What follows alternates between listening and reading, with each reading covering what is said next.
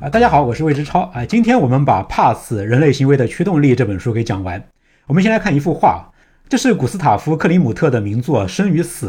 在这幅画里呢，大多数人都在沉睡啊，根本没有办法看见死亡的真相。但是画里有一位年轻的女性是醒着的，她两眼睁开，直面死亡。听完前面这几期内容之后呢，我们现在可能就有点像是画里的这个女人一样啊，睁开双眼看见了死亡。那么面对死亡，我们又能够做点什么呢？我们到底应该怎么样应对我们自己的死亡恐惧呢？啊，这个问题当然没有简单的答案啊。我们从一些哲学家的思考开始说起。首先啊，我们要知道，很多哲学家都不约而同地认为，我们不应该逃避死亡恐惧，而是应该直面它。如果接受我们必然死亡的这个现实啊，那反而可以减少我们对死亡的恐慌，而且还会让我们更加珍惜每一天的日常生活。这种态度呢，就是所谓的向死而生。很多哲学家都是非常推崇这种向死而生的生活态度的。换句话说呢，有很多哲学家都看不起上一讲说的那个近端防御，看不起那种自欺欺人的“不是我，不是现在”。在不同时代和不同的地方啊，人们采取过很多不同的方法来直面死亡、向死而生。啊，比如说欧洲中世纪的僧侣们会在他们的桌上放一个骷髅头。啊，西藏的喇嘛们在举行仪式的时候会使用头盖骨做的碗来提醒他们自己人生无常，死亡随时会来临。啊，东方和西方的一些圣人们喜欢躺在棺材旁边睡觉，或者直接在棺材里边睡。古希腊、古罗马的斯多葛哲学家呢，会把“凡人终有一死”这句话当做他们的核心信条。哲学家蒙恬也提出过啊，死亡是一个不能躲避、只能够面对的敌人。比如说，他写过这样的一段话。让我们勇敢地站稳自己的立场，跟他战斗。啊，这里的他就是死亡啊。为了消除他相对于我们的最大优势，我们要采取与通常完全相反的方法来跟他斗争。让我们首先消除我们对他的陌生和无知，让我们跟他交谈，与他熟悉，让我们在头脑中最频繁地想到他。在任何场合，我们都要把他的形象呈现在我们的想象中。啊，当我们骑乘的马匹失蹄的时候，当瓦片偶然从房顶掉落的时候，甚至当我们被小针扎伤的时候，我们都要立刻考虑一下，并且询问自己：要是死亡现在就来了，我该怎么办？哲学家马丁·海德格尔也说，每个人都应该认识到自己是一个正在走向死亡的存在，因为每个人都要经历各自的死亡，所以应该勇敢地认识和接受死亡这个现实，并且真诚地活着，这是每个人都必须要做的事情。从心理学的角度出发呢，我完全能够理解这些哲学家们的建议啊。向死而生这种心态的心理学原理啊，其实就是对比效应啊，就是用死亡这个最大的糟心事来对比生活里的那些普通的糟心事啊。那么这样一对比呢，生活里的那些糟心事一下子就显得没有那么糟心了啊。这样一对比下来啊，死亡恐惧反而会让你把日常生活过得津津有味啊。所以呢，呃，向死而生这样的一种生活方式啊，可能的确是对心理健康有一定的帮助的。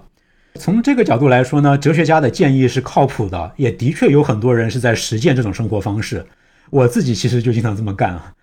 但是呢，哲学家们建议的这种向死而生啊，并不一定适合所有人，它是有一些负面影响的。啊，听过前面几期节目之后啊，我们知道无意识里的死亡恐惧是会让我们启动远端防御的，也就是去拥抱自尊、拥抱价值观啊，或者换个说法，就是我们会更加迫切的去寻找人生意义。但是人生意义不是那么容易找寻的。如果找不到呢？啊，实际上的确有很多人老是会强迫性的去追问啊，我活着是为了什么？我的人生意义到底在哪里？结果追问来追问去呢，又得不到满意的结果，于是就陷入了一种虚无，觉得人世间的一切事物根本都没有意义，自己活着也没有任何意义。这个时候啊，这个人就陷入了一种特殊的抑郁状态，叫做存在主义抑郁。啊，所以呢，如果有些人听从哲学家们的建议，老是去直面死亡啊，那么第一个可能的负面影响就是，他们有可能会陷入存在主义抑郁的危险。啊，心理咨询里啊有一个流派叫做存在主义疗法，它就是专门针对这种存在主义抑郁的。这种疗法的主要手段就是帮病人去培养一种不那么宏大的人生观，鼓励他们把精神集中在跟生活息息相关的一些日常事物上，也就是多多关注生活里边的一些小确幸。少关注一点人生意义，哎，你看啊，这种建议跟前面那些哲学家就有点针锋相对的意思了。呃，存在主义疗法本质上就是让患者去启动近端防御嘛，对吧？用日常事物来把死亡的念头从意识里排挤出去。从这种针锋相对里呢，我们也能够看到啊，应对死亡恐惧是没有一劳永逸的解决方案的。是要向死而生，还是要多多关注日常生活里的那些小确幸啊？这两者之间该怎么权衡？这是因人因事而异的，得靠你自己去琢磨。哲学家提出的向死而生这种建议呢，还有第二个负面影响，那就是它会让人变得狭隘。啊，你应该还记得啊，我们在前面几期节目里讲了很多实验啊，都揭示出同样的一个模式，那就是潜意识里的死亡恐惧会让人变本加厉地拥护他自己的价值观。变本加厉地去排斥、贬低跟自己不一样的价值观，显然这很多时候都不是一件好事嘛。在一九四一年的一部经典恐怖电影《狼人》里，有这样一段台词：啊，对于一些人来说，生活很简单，他们自己决定这是好的，那是坏的。世界上没有灰色和阴影，一切事物只有黑与白两种颜色。而现在呢，我们中间的其他一些人则认为，好的、坏的、对的、错的都是多面的、复杂的事情。我们试图尽力去看清楚每一件事情的每一面，但是我们看到的越多，我们就越难以肯定各种事物和人的是非黑白与对错。这段台词反映出的是两种不同的世界观啊，一种是刚性的，一种是柔性的。啊，刚性世界观呢，就是非黑即白的那种世界观啊，只有我的信仰才是绝对的真理，其他的一切信仰都是歪理邪说。这样一种狭隘的世界观啊，其实对于抵御死亡恐惧反而是最有效的。啊！但是这种非黑即白的信仰在人类历史上造成了不计其数的暴行和杀戮。那么刚性世界观的对立面呢，就是柔性世界观。啊，柔性世界观呢不是非黑即白的，它承认世界的含糊与模糊性，它承认所有的信仰与信条都是有一定的不确定性的。啊，虽然拥有柔性世界观的这些人，他们也会非常严肃地对待他们自己的信仰，但是他们愿意开放地接受别人的观点，他们不会认为真理只掌握在自己手里。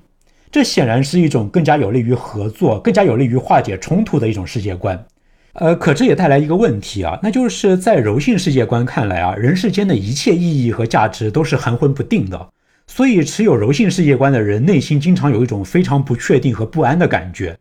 于是呢，我们就陷入了一种两难境地啊。刚性世界观可以给我们提供充分的心理安慰，但也会让我们变得盲目和狭隘；柔性世界观呢，也许可以让我们变得更加的慈悲。但它反而会增加我们对死亡的焦虑，呃，是要向死而生，还是要小确幸？那是一种权衡。而这里的刚性世界观和柔性世界观也是一种权衡，啊，坚守自己认可的价值和包容他人之间能否两全？这个问题同样也没有确切的答案，你得自己去摸索你的那个平衡点。好，到这里呢，关于死亡恐惧这个话题和《怕死：人类行为的驱动力》这本书里的重要知识点就全都讲完了。我之前在节目里挖过一个坑啊，我说我打算要做一个叫做《死亡与意识》的专题。那么讲完《怕死：人类行为的驱动力》这本书呢，填坑的步子算是迈出第一步了。我们聊了这么多的死亡恐惧啊，但其实把它的核心给略过去了，那就是最早的那些节目里提到的意识啊。正是因为我们有意识，知道我们自己是一个时空中的存在，所以我们才那么惧怕以后将不复存在。没有意识就没有死亡恐惧。意识呢，是一个让我自己更感兴趣，也比死亡还要细思极恐的话题。它牵涉到哲学啊，牵涉到存在这个终极命题。哲学家、神经科学家、心理学家对于意识的思考啊，已经得出了一些惊世骇俗的猜想和结论啊。啊，所以呢，死亡与意识这个话题还远未完结，我们将来再续。我是魏之超，如果你喜欢我的节目，请你关注、点赞、收藏和评论。我会在这个频道里坚持输出各种心理学新知。啊，那么我们今天的这个节目就到这里吧，我们下期再见。